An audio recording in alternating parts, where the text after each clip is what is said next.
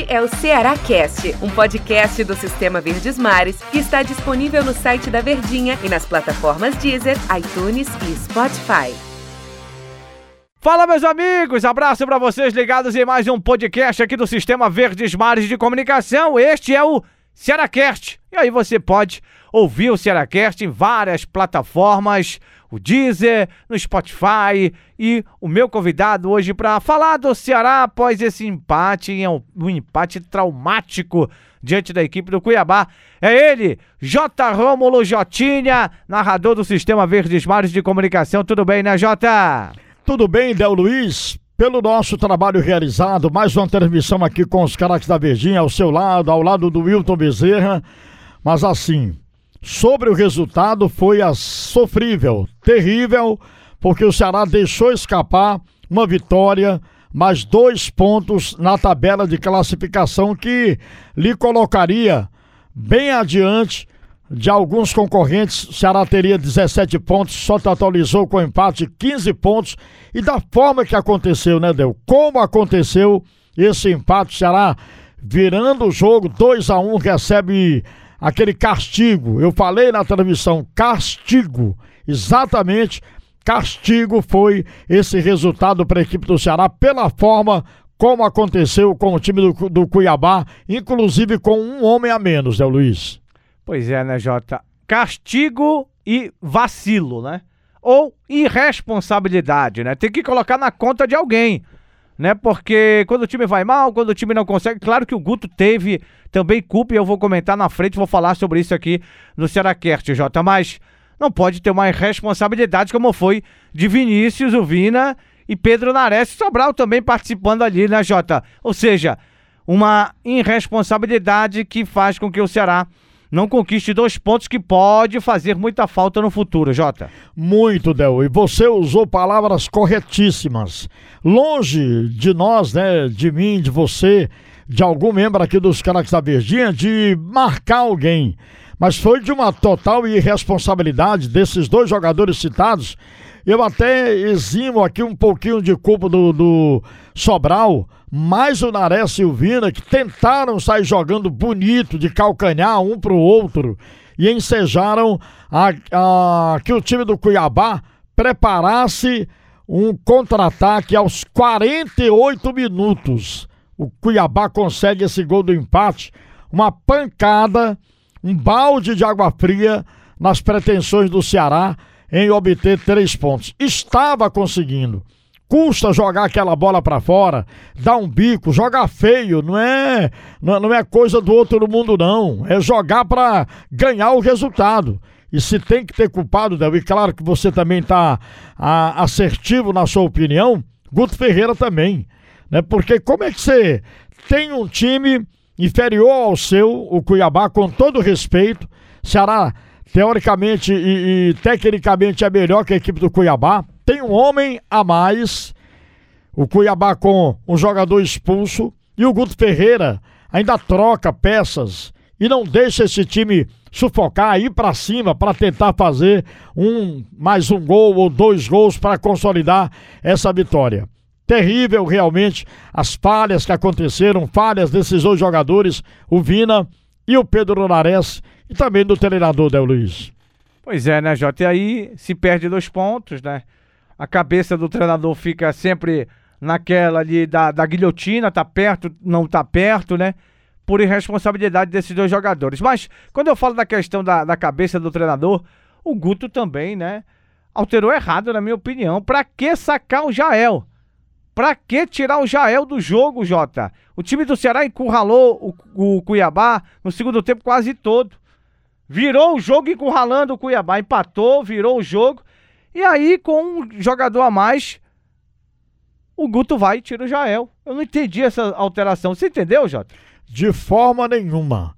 Você tira o Jael, que era realmente uma peça que estava prendendo ali os zagueiros da equipe do Cuiabá né, que estavam se preocupando com ele, porque ele fez boas jogadas, fez aquela de pivô, né, assistenciando para quem vinha de trás para bater no gol e acabou fazendo o segundo gol, que naquele momento do jogo foi o gol da virada para a equipe do Ceará, a não ser que o Jael tenha pedido. Se foi uma é, orientação, a determinação do técnico Guto Ferreira em trocar o Jael, ele pisou na bola, errou. Eu não tinha tirado nem o Rick também, porque o Rick estava fazendo uma, uma, uma, umas boas arrancadas ali pelo lado direito e prendendo também jogadores da equipe do Cuiabá no setor defensivo ali, né, Luiz? Pois é, tirou o autor do primeiro gol, que foi o Rick, e tirou o autor do segundo gol. E aí colocou Vini e Nares.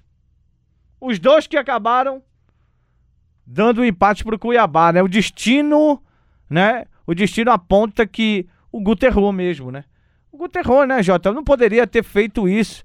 E com todo respeito ao Cuiabá, Jota. Cuiabá não ganhou de ninguém no campeonato. Já tinha virado o jogo, jogava bem em cima do adversário. Deixava o Jael, cara. Ou, a não ser que eu, eu possa estar sendo cruel aqui com o Guto, né? De não saber ainda por que, qual foi o motivo que ele tirou o Jael, né? Se o Jael pediu para sair, se o Rick pediu para sair, ou foi uma opção tática dele, e se foi uma opção tática. Gutinho, me desculpa. Você errou. Você errou. Agora, Jota, é aquela do campeonato da oportunidade. E são pontos irrecuperáveis, na minha opinião, Jota. Irrecuperáveis, não. Porque você pega um time abaixo, tecnicamente, é, do, do, do, do seu nível e consegue empatar tudo bem que fora de casa, mas aí eu concordo com o Hilton. Esse ponto aí do Ceará adquirido não é um ponto adquirido, foram dois perdidos, porque ele estava ganhando o jogo. Né? Eu admito, por exemplo, o ponto que ele ganhou da equipe do Bragantino, empatando fora do Fluminense, porque são times que têm camisa, você vê na classificação onde é que está o Bragantino, né? Ali perto do primeiro colocado, o Palmeiras é o segundo colocado, aí tudo bem. Mas perder para o Cuiabá, com todo respeito, o Cuiabá que não tem tradição na primeira divisão do Campeonato Brasileiro, está debutando nessa. Empatou, empatou, Jota. Oi? Empatou, não perdeu não. Ainda bem, Pois né? é, ainda, ainda bem. bem. Mas quando eu me referi ah, perdeu, Del, perdeu os é, dois perdeu pontos, dois né? pontos, né? Perdeu Desculpa, dois Jota. pontos e aí fica nessa conta do irrecuperável. Concordo com você, Del, porque você tem que aproveitar realmente nesse campeonato de oportunidades o que você pode contra adversários do nível técnico seu e inferior ao seu nível, que é a equipe do Cuiabá, que tem bons jogadores mas não é um, um time que dê para chegar e bater no Ceará, ganhar do Ceará, né? De maneira nenhuma é inaceitável essa, essa situação do Ceará ter perdido ou deixado de ganhar esses dois pontos lá em Cuiabá. Jorginho tá fora do próximo jogo, né? Terceiro cartão amarelo e Jael tomou o cartão no banco, o terceiro dele também tá fora do jogo contra o Atlético Paranaense. E esse furacão é perigoso, né, Jota? Agora, é, essa situação do Guto ter esse time é, nas mãos, Jota, eu acho que não só o Guto, mas a diretoria, através do presidente, deveria chamar atenção, né, Jota? Desses dois jogadores, porque o presidente deu entrevista coletiva na sexta e falou: aqui se trabalha muito, nós trabalhamos muito diariamente.